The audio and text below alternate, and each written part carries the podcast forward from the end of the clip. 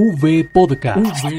Nuestra gente, historias para contar. Un podcast dedicado a las experiencias de vida narradas por sus protagonistas. V Podcast. Escúchenos y pase la voz. V Podcast.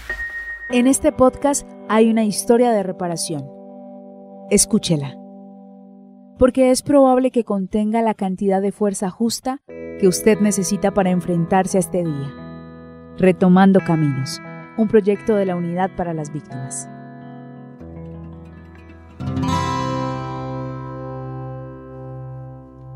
Señoras y señores, en este podcast vamos a empezar hablando de maricas. O más bien de... Como decíamos nosotros, mariquitas, que nos protegíamos, andábamos juntos y estábamos creciendo juntos. Protagonizan esta historia un grupito de muchachas y muchachos de la Comuna 8 de Medellín que se conocieron en una Semana Santa en algo que se llama la Pascua Juvenil. La Iglesia Católica buscaba con esta actividad abrir un espacio de meditación y oración, pero para los chicos tenía en realidad otros propósitos era la necesidad de tener un espacio para jóvenes, para parchar, para encontrarse, para divertirse, diferente un poco a lo que ofrecía el territorio, el asunto de drogas, de delincuencia y demás. Ese grupo eh, pues brindaba otras, otras posibilidades de encontrarnos para jugar juegos cooperativos, juegos tradicionales, que ese fue el primer, el primer interés de todos los que estábamos ahí. Todo bien hasta ahí. La complicación empezó el día que la cercanía que habían tejido entre ellos les dio para contarse algunos secretos pasados algunos meses ya nos teníamos confianza, ya todos, no, si yo soy gay, yo soy lesbiana, no sé qué, y comenzamos a transitar en ese asunto de lo LGBT más abierto, pues ya, ya lo decíamos naturalmente, eh, expresiones afectivas como el, saludo de beso con el compañero hombre, entonces eso fue como generando molestia en la iglesia. Nos expulsan de la, de la iglesia. El padre básicamente les dijo, no pueden volver a reunirse acá, no pueden volver a generar eh, actividades dentro de la iglesia y no sé qué. Esa fue la primera vez que echaron a Andrés y a sus amigos de un lugar por ser mariquitas, pero no sería la última. Estábamos haciendo un arroz con leche en el Cerro de los Valores, que es un barrio que se llama Las Estancias, y de allá se acercaron y nos sacaron con armas, que no podíamos estar ahí, que porque era un espacio familiar y, y íbamos a mariquear la zona. La voz que hemos escuchado hasta ahora es la de Andrés Gutiérrez, integrante de la mesa LGBT en la Comuna 8. Estuvo desde los inicios de este proceso. Él fue de los que pudo contar por primera vez que era gay estando dentro de ese grupo juvenil de la iglesia. Andrés siempre había sido una persona muy reservada que no salía del closet por temor a mi papá, por temor a mi mamá, pero era evidente que él era un hombre homosexual y en el colegio era muy atacado por los hombres. Yo tuve muchos conflictos en, el colegio y en la calle. Eh, me llegaron a expulsar del colegio, o sea, de pelearme con la gente por defenderlo. Ella es Julie, su hermana. Y yo le decía, no sé qué, callado. No, usted es una persona libre y usted es libre de transitar el mundo y de hacer y de construirse. Entonces yo creo que desde ahí comenzó mi lucha. Y desde ahí comencé a reivindicar ciertos derechos sin ser consciente que estaba reivindicando derechos de la población LGBTI. Julie también se unió al combo, en gran medida para respaldar a Andrés.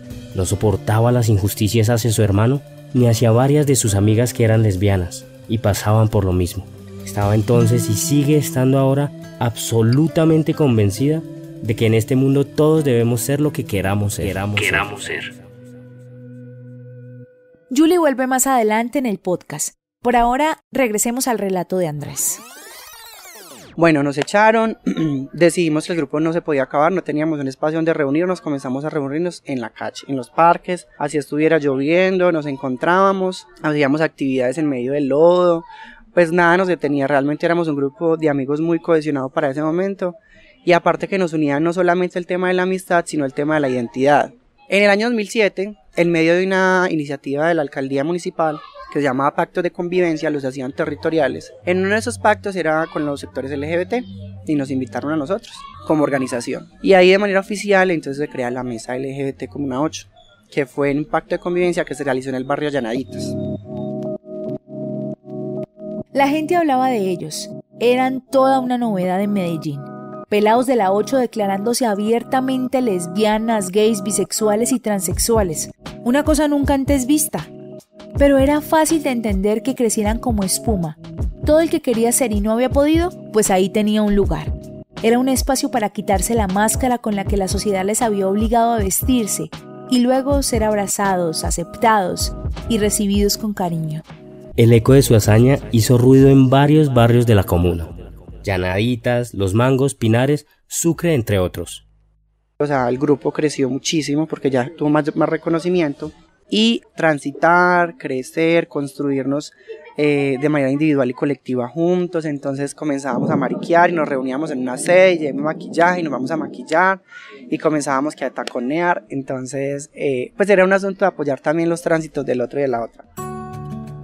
Con el propósito de apoyar esos procesos de los que habla Andrés y facilitar las construcciones individuales y colectivas en entornos seguros, la Unidad para las Víctimas reconoció el 25 de enero de 2016 a la mesa LGBT de la Comuna 8 como sujeto de reparación colectiva, convirtiéndose en el primer caso en Colombia y en el mundo en donde un sector LGBT es reconocido ante el Estado como víctima del conflicto armado. Esta historia va a ir mostrándole a usted, querido oyente, cómo es que este grupo de adolescentes entre 15 y 17 años cambiaron su realidad para siempre. De ahí ese proceso se construyen algunas identidades trans, de algunos integrantes que querían comenzar a transitar y no tenían esa posibilidad de apoyo. Algunos chicos entonces transitaron, hoy en día pues ya son chicas trans, construyeron sus identidades de ahí, que evidentemente la fueron formando con el grupo que para ese momento éramos 33. Objetivo 1. Aceptarse a sí mismos. Cumplido. Objetivo 2 transitar abiertamente hacia lo que se quiere ser. Cumplido. Entonces lo que seguía era mostrar eso que se había decidido ser al entorno inmediato. ¿Y en dónde?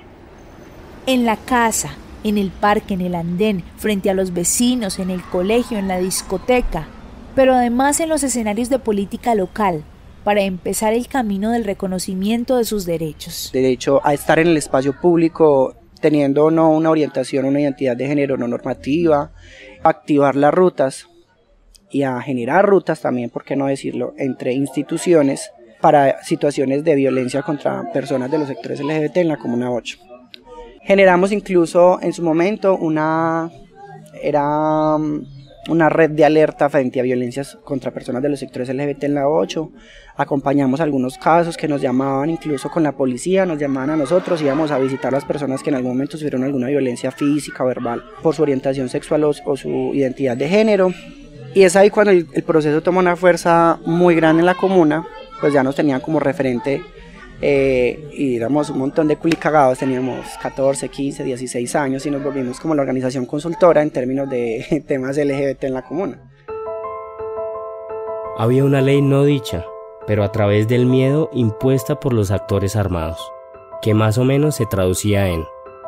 Usted puede ser gay todo lo que quiera, pero eso sí, que nadie sepa, y nada de espectáculos y mucho menos de revueltas. Si quiere vivir, manténgase en ese closet eternamente. Claramente la ley fue transgredida y acto seguido llegaron las consecuencias. Uno de los hitos en términos de violencia que nosotros vimos como colectivo fue cuando elaboramos un mural que tenía una palabra gigante que decía convivencia. En ese momento éramos un grupo juvenil que queríamos generar también un poco de conciencia y tratar de transformar esa violencia que tenía la Comuna 8. Se articularon con otros grupos juveniles de la comuna y se fueron a pintar. Cuando llegaron los armados, se les habían adelantado. Llegaron antes a hacer vigilancia y estuvieron todo el tiempo, hasta que... Pintamos todo el mural, no sé qué, pusimos los nombres eh, de las organizaciones, pusimos una frase que me acuerdo, insistir, persistir, resistir, porque la única opción no es la guerra. Cuando terminamos el mural, el actor armado nos dicen dejen los materiales y era un asunto que nosotros utilizamos para otras actividades, a lo cual pues no pudimos decir que no, les dejamos todos los materiales. Pero al día siguiente, cuando pasamos, porque era un espacio que transitábamos mucho, encontramos que toda la simbología LGBT había sido borrada. Que la frase que decía insistir, persistir, resistir porque la única opción no es la guerra, le habían borrado el no. Entonces decía la única opción es la guerra. La única opción es la guerra. Fue el inicio de una terrible persecución. Un día se les entraron por las malas a la sede y los golpearon. Otro, En el barrio Las Estancias sacaron sus armas y los expulsaron del lugar. En el barrio Los Mangos los corretearon con cuchillos gritando que los maricas habían llegado. Todo parecía indicar que querían sacarlos, pero muertos. Esas situaciones se dieron de manera no tan seguidas, o sea, no se dieron de una semana a la otra, sino que se dieron en diferentes meses. Pero entonces llega el, el, conflicto fuerte y comenzó entonces ya la persecución, los hechos violentos, entonces de violencia sexual, a uno de los chicos que se trepó una vez. Trepado significa estar vestido de mujer. Llegó a la casa y, y, y allá la violaron y la empalaron. Tal vez el peor de los golpes. Un mensaje puesto en el cuerpo de uno de sus hermanos que los destrozó a todos. Ya no se podía seguir en la comuna, estaban corriendo mucho peligro. Pues los desplazamientos que sufrimos nosotros, esos hechos se dieron en, en, un corto tiempo, más o menos en dos semanas, que fueron amenazas ya directas, se van o se van o los matamos o no respondemos. A John lo buscaron en la casa, eh, afortunadamente no estaba porque iban directamente a matarlo. A mí me llegó un mensaje primero con uno de los carritos eh, que, que, me estaba mariqueando el barrio, que me fuera, que, que me respondían. Desde ese momento en que Andrés eh, le toca irse de la comuna, eso genera unas rupturas familiares muy grandes. ¿Por qué? Porque, bueno, mi mamá no era la misma. Las mamás siempre, como que yo creo que se afectan más y somos más emocionales. Nosotros hemos sido una familia muy unida, pues somos cuatro personas. Y eso, en vez de unirnos, como que nos apartó. Cuando él se fue, a los cuatro meses yo me tuve que ir, más o menos, por amenazas también. Yo tenía a mi hija muy pequeñita, entonces me fui. El asunto ahí más duro, lo que te decía, es que no nos pudimos apoyar no nos enteramos de la gravedad y la magnitud de lo que estaba pasando entre todos.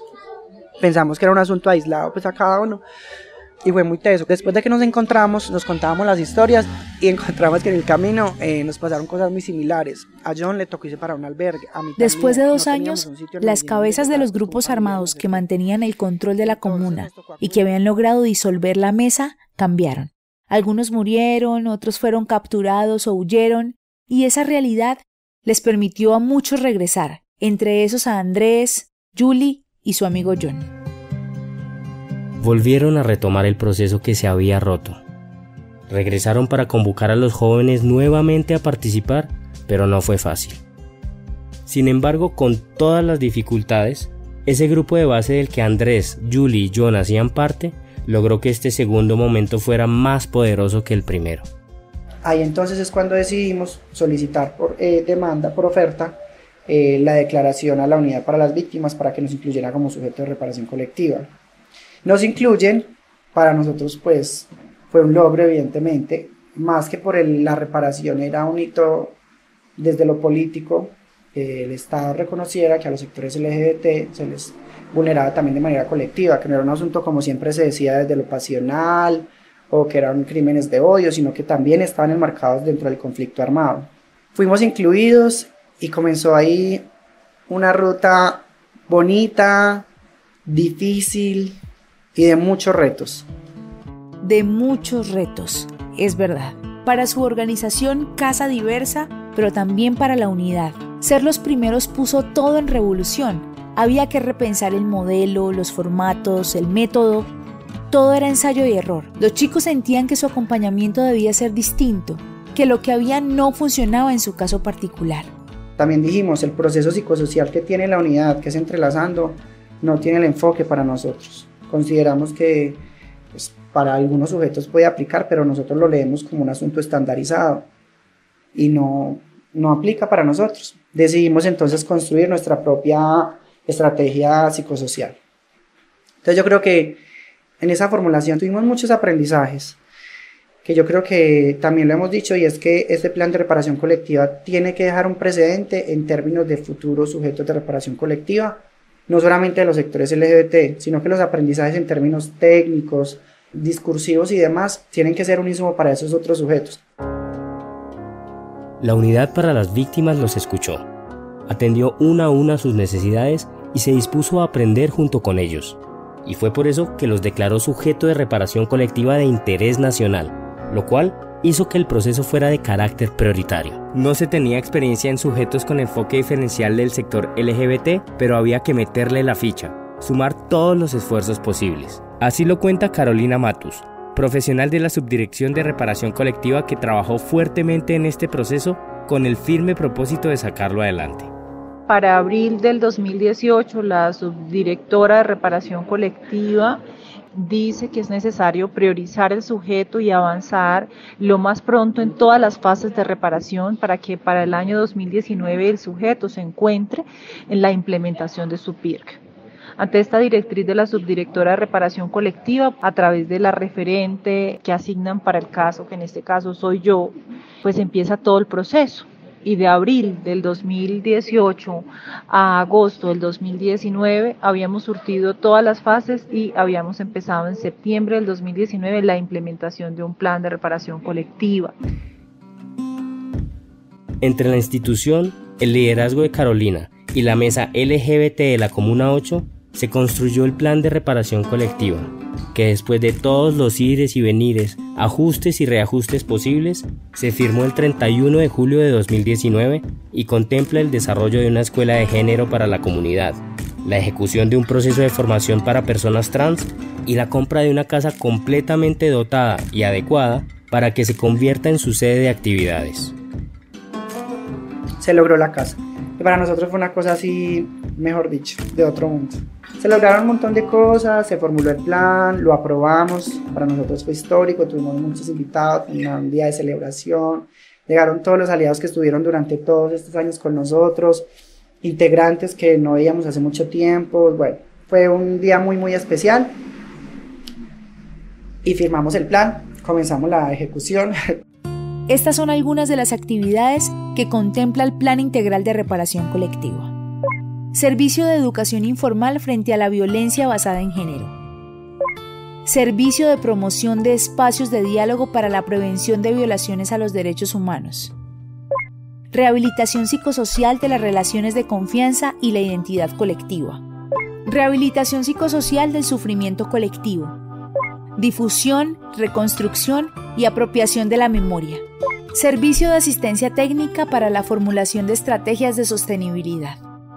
La unidad para las víctimas va a entregar maquinaria, les va a entregar materiales. Este año cierra el ejercicio con una dotación de equipos, de mm, compras de instrumentos musicales, a través de una resolución de fortalecimiento organizativo, ellos compraron su casa con el recurso de la unidad, con el apoyo técnico de la unidad, compraron la dotación de instrumentos musicales para las escuelas de arte que van a tener el año entrante, se compró todo el tema de mm, equipos de cómputo que van a servir para que la sede también sea una sede de una corporación de incidencia no solamente en la comuna, sino territorial. Con una inversión de 1.390 millones de pesos, la Unidad para las Víctimas pretende ayudar a reparar aquello que el conflicto armado fracturó en la población LGBT de la Comuna 8. Los gestores de Casa Diversa hoy son adultos, pero iniciaron este camino siendo unos adolescentes que no se tumbaron con los golpes recibidos, todo lo contrario, se presentaron valientes, defensores, resistentes. El plan de reparación que gestionaron y trabajaron sin descanso hoy es un hito para los sectores LGBT en la política pública de reparación a víctimas y serán un referente en todo el país de cómo se defiende una identidad. A las primeras personas que les cambió la vida somos a nosotros, porque nos dio un proyecto de vida, pero adicionalmente transforma vidas en tanto les permite espacios a otras personas para que lleguen y sean desde lo que les gusta y consideran y no desde lo que la sociedad o las personas de afuera dicen que es correcto o no. Este proyecto es liderado por la Unidad para las Víctimas y es posible gracias al generoso apoyo del pueblo de Estados Unidos a través de su Agencia para el Desarrollo Internacional USAID y de la Organización Internacional para las Migraciones OIM. Los contenidos son responsabilidad de sus autores y no necesariamente reflejan las opiniones de USAID, del Gobierno de Estados Unidos de América ni de la OIM. Podcast. Nuestra gente, historias para contar. V Podcast. Unidos por las víctimas.